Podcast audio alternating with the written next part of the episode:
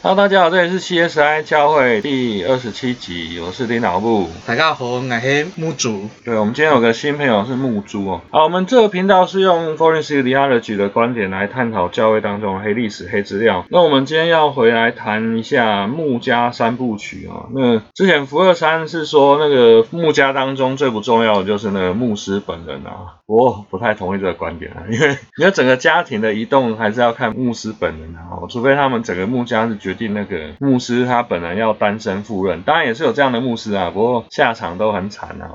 所 以比较右派保守的观点还是希望是整个家族一起移动的。那主导整个家族移动的就是牧师本人。那在谈论那个整个家庭移动的之前，我们还是先来谈一下单身的传道。那当然单身传道有分男性、女性。那我们今天邀请到的是单身男性传道木珠。啊，大家好，我是那个单身的男性传道。对，然后我之前。在台北的呃区域有牧会的工作，这样。嗯，对。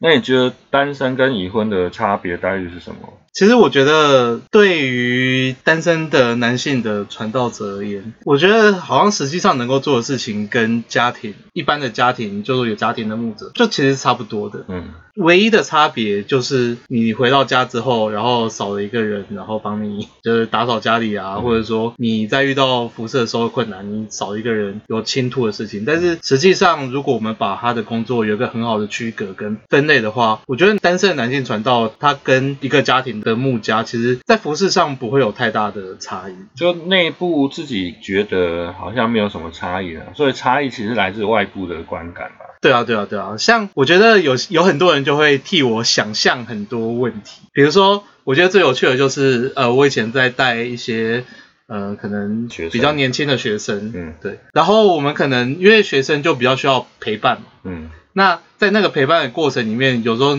哎，大家吃吃饭或干嘛的，这其实是一个比较可以让对方放松的一种方式。他也不会就是说，好像在教会里面，然后就关在一个小房间，然后牧师传道跟他有一个那个对谈，也不是这样。所以，我其实我们都就是看这些学生约在什么餐厅啊那些的，这个过程就是说我就会访谈他们，然后陪伴他们，然后和他们。聊他们所遇到的问题，嗯，那有趣的就来了，有许多的牧师就会问我说，哎，那你怎么不 就是追了一呃，对啊，考虑一下你的那个，对啊，去追一下你的学生这样，对，都在都一起吃饭呢，我们都有看到这样，对啊，而像我有时候因为事工，然后要带学生去教会或者是什么其他地方，然后也会问说，哎，那个是你的女朋友吗？这样，或者说她是你的学生，还是你也是蛮喜欢她？对，很像八卦小报啊，张屌啊，看到一个人家同。同框一定是有什么事情这样。对啊，然后有时候我自己也就觉得有点困扰，因为对我自己的道德原则来说，我觉得学生就是不能碰的。但是在教会，就是我不知道那个李老木，你在看这这么多教会的人里面，你有没有发现过，其实还蛮不少，就是诶，就是他去找学生啊，或者是这个传道人他做这样子的事情。其实一定就是有这样的案例，所以人家才会有这样提防嘛，或者说这样的善意，说哎，你们是不是修成正果啊？这样。对啊，前面还是有这样的案例就对了。不过你刚刚说的很好，就是说你自己个人的操守是比较碰学生嘛。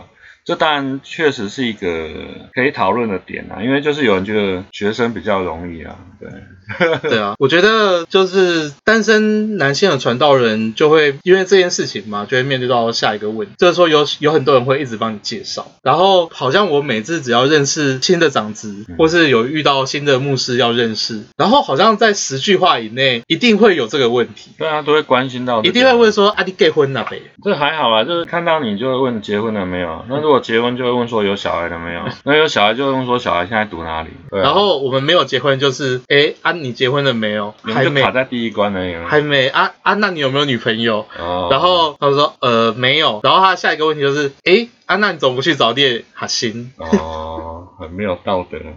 我觉得这是一个很有趣的现象啦。问完说没有女朋友，为什么下一个不是？那是不是男朋友？我觉得他们也很怕，如果我说是的话，他们应该很尴尬。害怕，害怕。但我不是啦。OK，对啊，这是一个操守的问题。不过我觉得对已婚的传道来说就比较方便，就是他可以带他老婆出来这样。如果面对女性的青年需要陪谈的话，可能就带个老婆在身边，可能会比较方便呢。他还是会担心说，万一也被人家看到同框。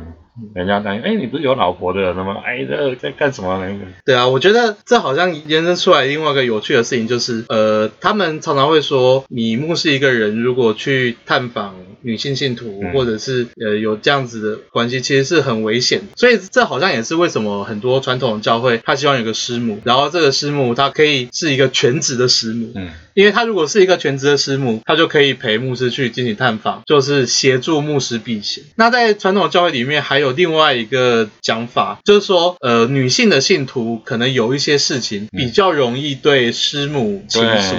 那就是说，我觉得这两个重点可能是很多的牧师啊，或者说很多教会的文化里面会觉得你是男性传道，你一定要找一个对象的。嗯，因为我我也听很多说，在幕会之后就一堆人会帮你介绍啊，所以所以领导部你就是。在实习的过程之中就找到你的另外一半了吗？不对，你有不是对那个不是我实习的青年。我觉得就是很很多人会帮你介绍嘛，他但是那个介绍过程中有时候就会产生很多麻烦。那个麻烦就是，哎，你可能不一定真的这么喜欢对方。哦，有时候答应了 A 长老的，就对 B 长老就不好意思这样。对啊，然后当然我们也听过蛮多，就是也去牧会，然后就怎么跟教会的干事啊，或者跟长的女儿。啊，在一起的。其实这种 case 也不算少，容易啦，很容易。但是大多数的人好像都会在神学院里面找到另外一半，或者是说，我不知道，我不知道李导木你怎么看这件事情？对哦，特别我们那那时候真的超多的，大概有到十几对吧，那 很夸张的。哎，对啊，我记得一半一半的。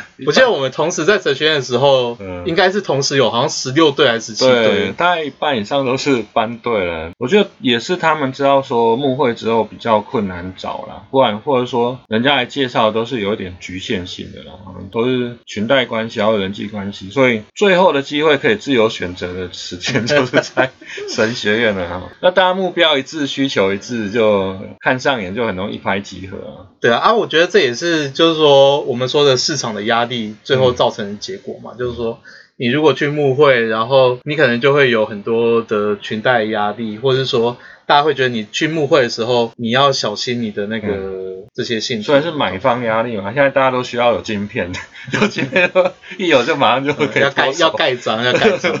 对啊，啊，所以我觉得我也在神学院发现呐，就很多人会有那种很紧张的氛围，就是情敌的关系吗？还是怎样？他们一定要在神学院毕业之前把自己就是的感情的事情做一个呃阶段性的处理，因为大家可能就会害怕，就是说如果我们给这个压力，那有时候就会看到他们有时候也会找到不一定真的这么适合的的人，因为那个时候就是一个各取所需的那个状态，就急着要买嘛，可能卖。方给出的货不好这样，对啊，因为你同期的也不一定真的有适合的啊，或者是诶大家的个性不一定真的那么合。可是有时候诶在找另外一半的时候，在神学院大家就好像真的有时候我都会怀疑，大家到底是去把那边当交友，就是就是为期三年的交友团体，嗯，还是他是一个真的去念神学的地方。我印象蛮深刻的，就我一年级的时候，就是到时候一年级的时候，就来那个递名片给你。当然是没有，我的那个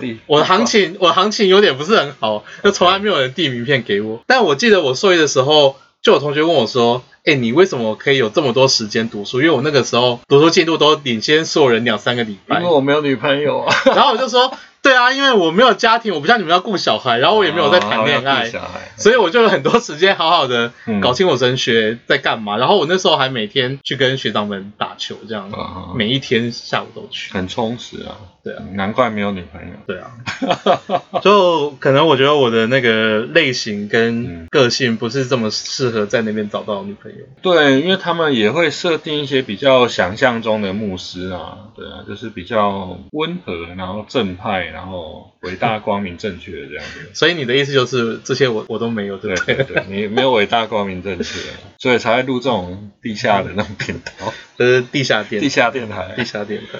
不过我觉得这个点就可以延伸出很多有趣的问题，就是 OK，我们教会怎么看单身的传道人？因为我们都会对美好的家庭有一个想象，对，然后我们期待牧师他能够有一个美好的家庭，然后有一个榜样，就好像天主教他们也会有所谓的圣家的概念，然后我们要去仿效这个神圣的家庭。可是其实这个对神圣家庭的期待跟现实上的感受还有经验，其实有很大的落差。我觉得包括结婚生小孩这件事情。你不要说对现在年轻人，其实对我们这种小传道来说，它也是一个压力。像我的同学，他一个月可能就是了不起你个三四万块的薪水啊，但是你看他生三四个孩子，然后他的老婆又没有工作，因为教会期待他不工作。你看这其实有时候也是某一种生活真的真的，这是一种剥削了吧？啊，像台北虽然说教会也会帮你预备居住的地方，可是你的生活的开销还有什么的，其实年轻的单身传道人他们所担忧的事情，还有所面对问题，其实跟现在当代的年轻人其实并没有真的差到太多。啊，特别是如果你在城市的教会。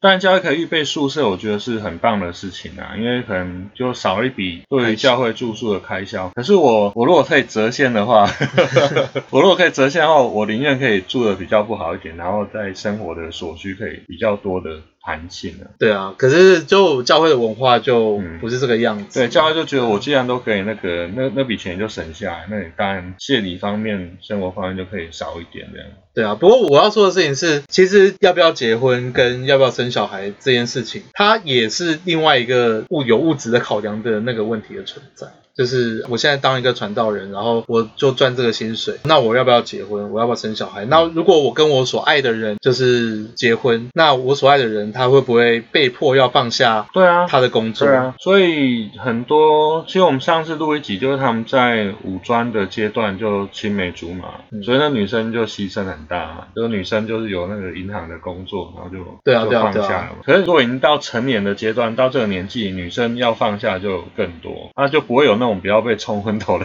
感觉。对啊，而且我觉得这也是让单身男性传道越来越难找另外一半的一个点。就是说，如果我们还是带着这种期待去看穆家，看或者说看牧师娘的这个角色的话，那其实他的选择或者说愿意跟着男牧师这样跑来跑去的时候的的这种，其实。就少很多，因为特别是在我们女性主义价值已经不断蓬勃发展的这个情况底下啊，女性的自主，然后女性的经济的独立的能力这些东西，就是一直都被我们重视。对，我跟一个男性的牧者结婚，我要放下我这一切的事情，我的工作就是情绪劳动，在家养小孩、带小孩，然后整理牧师馆、整理家务、整理教会。这对一个女性来说，她的自我的价值这些东西其实是有很大的。损伤对我来说，我也会觉得，哎，那我在考虑另外一半的时候，我也要考虑这件事情。我就以前有一些可能有在就是经验感情的那个对象的时候，大家也会讨论这个问题。对啊，对啊。他其实这个问题对很多女性来说，它是一个很强的压压力。其实我在大学的时候有谈一场恋爱，有个女朋友，她后来知道我要读神学，那就分手了。我觉得那应该只是理由吧。你干嘛这样？对啊，我那那时候很伤哎，好不好？对啊，我我觉得这个女性也会考虑这个点，但我我就会更更害怕，就是说，如果我要，比如说，他就算这这间教会能够让我的呃妻子或者说另外一半能够去工作，对啊，但是我但是牧者的生涯就是不断的在异动，对对对，所以我觉得也很有趣诶，就是好像我看到说能够持续在工作的，通常都是他比较容，就是说另外一半的工作都会比较容易移动的。比如说，另外一半是老师，嗯，或者是这一类的东西，它可以有比较好的调动的空间。那通常这种好像就会比较容，比较有机会愿意当牧师这样。但是整体来说，我觉得还是不是特别友善的一个状况。就我当初那个女朋友，她的意思就是说，她她看到他们的牧师娘很惨，而且还是过劳死，就是明明就不是牧师还过劳死，然后牧师好像还过得不错，后来还娶了第二个。反正就是这样，他就分手了。对啊，我我我其实觉得这种现象也是挺常见的，就是有牧师或是牧师娘过劳死的这种现象。这样，所以其实一般像现在的人，大家都很会看嘛。对啊。啊，我我看到牧师牧师娘他们是这样子在过生活，那我对我来说，我要过那样子的生活，其实要付很高的代价。对啊。然后你要有比别人更高的社会期待，然后你要承担比别人更多的责任。对啊。你要对别人的生命负责。就是说，一方面，多数的女性当然会比较抗拒这样子啊，可是你也要很提防说，很有兴趣要做这种事情的女生。对啊，我不知道你老婆你有没有遇过这种，就是有啊有啊有啊，对，很积极，一定要当师傅的女生哦，哇，这很可怕。我有时候遇到这种人，也会觉得有点不知道他们到底在想什么。真的。他们好像就是总是保持着一种非常热情的态度，然后好像对大家都很友善。对。然后有时候就会，你就会发现他他喜欢的对象就是在各个看起来不错的准传道人之间游走。对，会哦，有这样的，而且他们会很热情的想要去传福音，就很奇怪，他们有这样的使命，可是他们又不想念神学，就自己独当一面，他们就想要依附在男生底下。对啊，然后我觉得这种状况好像不是很健康的一个状况。嗯，对，因为我常常在看，就是我们教会界的一些牧师师母的关。关系，然后包含呃牧师娘也是牧师的这些角色，我发现如果那个师母她没有，她是全职师母，然后她没有另外一个工作或者说其他的外务可以去处理的话，那你要想这个女性她的人生二十年、三十年的生涯，嗯，她的专注力跟方向目标全部都只在自己的小孩跟自己的先生上，然后那其实是一个很大的压力，对，而且有点扭曲吧，我觉得还是要有自己的事业跟自己的兴趣，然后她的自我成就感。感只能从就很像我们在谈传统女性一样，就是说她的自我成就感只能从小孩的成就上面获得，老公的成就，或者说老公的成就。我老公要大教会，所以其实也会听到有一些教会，他们和牧师分手的原因，其实是因为牧师，就是牧师娘太奇怪了。对啊，对啊，对啊，然后或者说想要掌握比较多的权利或者是说话权。我之前就遇过一个立志要当牧师娘的女生，然后那时候教会刚好有一个外籍的癌末的人来，他就觉得说他癌末，然后他可能就在台湾就结束余生这样，然后他想要有人就，因为他毕竟还是外籍啦，所以他可能在沟通上还是有点问题，然后刚好那个女生就常常比告会啰啰嗦啊，就无所事事，然后外语能力还不错，然后就麻烦那个女生去陪伴那个癌末的。那 M 的心理建设还不错，他知道他就要结束了，然后他是需要有人陪伴，然后帮他处理一些沟通上的问题。结果那个立志要当牧师长的女生一直跟他说，要祷告啊，要变得医治啊，这，然后。那个外籍就不堪其扰，就把它支开了。对，我觉得也是很很对不起那个人事啊，就让你在台湾最后的几年几个月时间留下这样不好的印象。我说他已经准备好，他就是要迎接死亡这样，然后遇到一个七嘴八舌的女生这样，然后那个人想要当师母，因为我们常常会期待牧师娘她有一个。热情嘛，一个热情，或者说一个身份，或者说正向的态度，然后或者说他能够给弟兄姐妹正确的神学的教导或者之类，并得意志啊，祷告。对啊，可是这就很困难，因为他其实没有受过神学训练，对对，所以他不太清楚他的神学的能力，还有他的就是其他的东西，就其实就跟一般人是一样的。但是我们就会觉得，哦，他是师母，然后他理应对圣经有比较多的理解，很多很多觉得他可能吃到牧师的口水，就觉得他也会讲到这样。对啊，但我觉得那个就各有恩赐，有些有可能有，但是大部分其实没有。其实我觉得没有。对，如果是没有还觉得自己有，那也是很可怕的事情对啊，但其实就是没有，就是对，就是没有。对啊，因为那个神学训练也是一个为期三年的的时间，你如你需要安静心，然后好好的去准备，就说思考神学的问题，然后思考你的信仰，什么是信仰。然后就是什么是基督教信仰的价值，然后你要怎么去解释圣经？对啦，就理想上是三年，然后大家沉浸在圣经或神学里面。我有很多时间是花在交女朋友。对啊，然后我我其实也觉得这个状况好像也蛮影响到大家在神学院念书的情况。有啊，当然会影响，但出来幕会就知道了。不过也是有很多女生，或者说想当师母的女生，就看到是表象的，就好像在讲台上面啊，面对那么多人，然后侃侃而谈，然后很有台风的感觉。事实上，它底下是冰山理论啊，就是台上一分钟，台下十年功嘛。对啊，我觉得就特别是对师母，大家的期待到很高的时候。嗯。他就需要有更多的努力跟这些东西。对，而且特别是有些教派也是容许让师母上来讲道。嗯，所以我觉得那个是很可怕的一件事情。那要不要谈一下你身边有一些单身的女性传道，她们面对的困难呢？其实我觉得我的一些朋友，我在看单身的，我觉得他们女生好像在教会里面，我们都会说单身女传找教会比较不容易。然后传统教会里面就有几个说法嘛，就是哦，比如说他一个。人住在教会怕危险啊，或者是一个女生要怎么带领我们这些男性的长老，或者说男性的长其实我的家乡教会也是那时候刚来的，好像是台湾教会界数一数二的女传道，就是大概前五的女传道。因为教会也没有遇过女传道嘛，所以就是会有派教会青年去睡客厅。真的哦。对，就保护女传道的那种工作。我爸爸也被轮值过，你看我爸都几岁了，那那个女传的几岁？对啊。那那如果睡一睡不小心可能会，我不知道，反正就是理论上是要去保护她的啦，就是因为在一个穷乡僻壤当中，然后一个女单身女生在那边，所以那个派年轻也没有同年龄啊，就是说我爸那时候才才国中高中这样，就万一出事可以赶快去叫大人来的那种感觉。就派青年去，对对对，去睡客厅，然后他当然是睡卧房的。我觉得在看他们找教会的时候，教会普遍还是希望男性牧者居多。对。可是有时候我我觉得有一个很有趣的一个 case 是，很多教会和男牧师发生冲突，因为大部分我们会觉得男性比较不容易沟通，男生爱吵架。对对，男生就爱吵架，所以就容易冲突。然后有时候我就会看一些牧师夫妇。你就会觉得，诶，如果是女生当主任牧师，他们可能跟教会的张力跟冲突就没有那么强。可是牧家也蛮难拉下这个脸。这个这个我保留。有些牧师，有些有些女传是很恰北北的哦。就是就是这个很不一定啊，就是说，我觉得那个需要看那两个人的特质。就有一对是男性比较适合当主牧，有一些是女性比较适合当主牧。可是因为我们传统的这个价值需要以男性为主的，那就会让那些其实比较适合当主牧的这一对他们的。牧会就不一定这么的顺顺利，我觉得这也是这是另外一个有趣的点。嗯那。但我觉得看到所谓的单身女性，她们有就有很多问题。呃，我就有听说过，她们很害怕，不是她们本身的问题，是她们遇到的问题。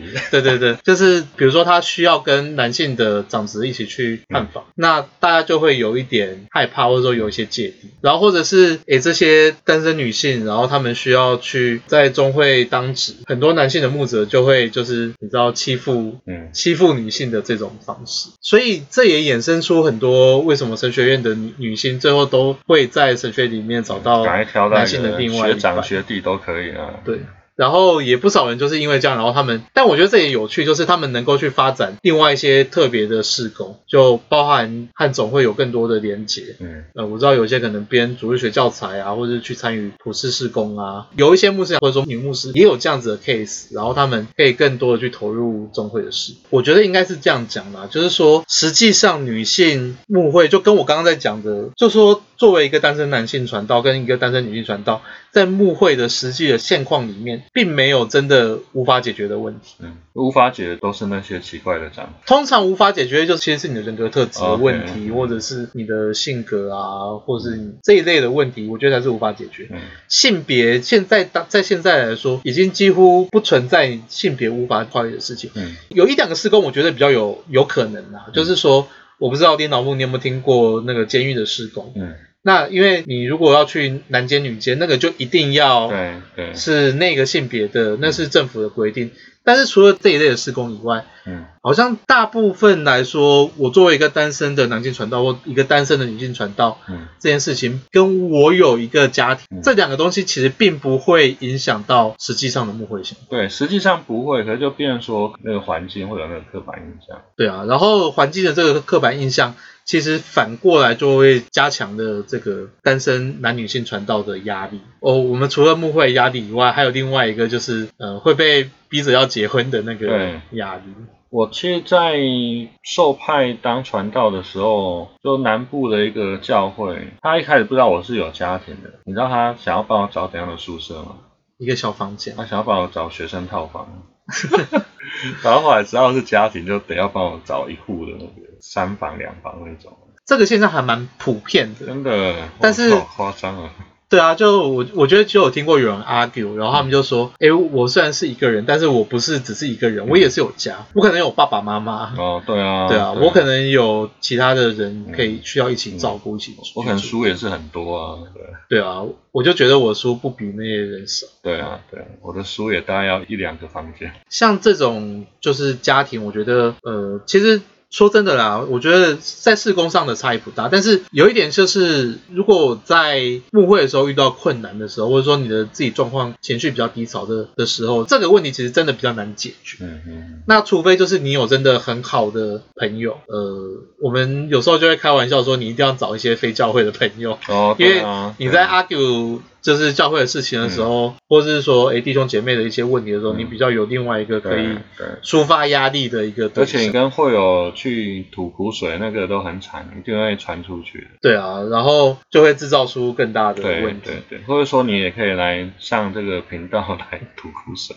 啊，但是对啊，但另外一个问题就是呃那个呃牧师夫妇双方，嗯，有时候就会沦落到就是在一起就是只谈哦教会的事，很常见哦，很常见，嗯。变成说没有什么上下班的区别，那个变成说你整天就处于一个劳碌忙碌的上，然后呃我有发现有许多牧者，他们脑袋里面就是只有教会的事工、教会的事情而已。我觉得这个其实长期以来，为什么我们常常会说，就是近期发现很多牧者都有精神病，或者说都有忧郁的现象。其实我觉得这个是另外一种形式的高压的工作。对啊，对啊，还是需要抽离去享受不同的生活啦，也可以从不同的眼光在看待教会发生的事情。对啊，而我觉得这个就。就是某个上，这就是单身的男女性传道人的优势。